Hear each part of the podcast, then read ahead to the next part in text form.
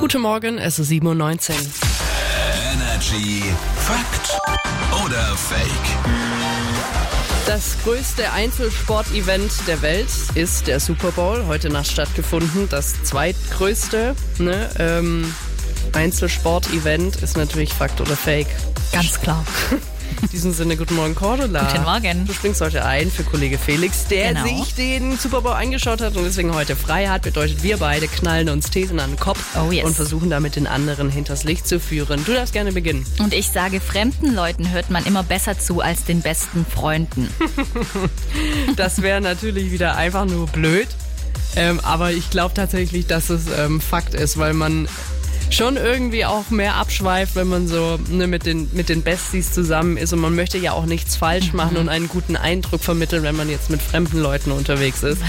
Deswegen sage ich, das ist Fakt. Es ist ein. Fakt. Ja, wenn wir jemanden kennen, dann denken wir ja immer, wir wissen schon, was der. Ja. So geht's mir mit dir auch immer. Ach, danke Ich schön. hörte quasi eigentlich nie richtig zu. Ah ja, toll. Aber es ist ja auch ein Zeichen, Aber Zeichen, unserer dass wir uns gut extrem kennen. tollen ja, Freundschaft. Toll. Zu meiner These, ich behaupte, wenn man am Computer tippt, kann man sich Sachen besser merken, als wenn man alles per Hand aufschreibt.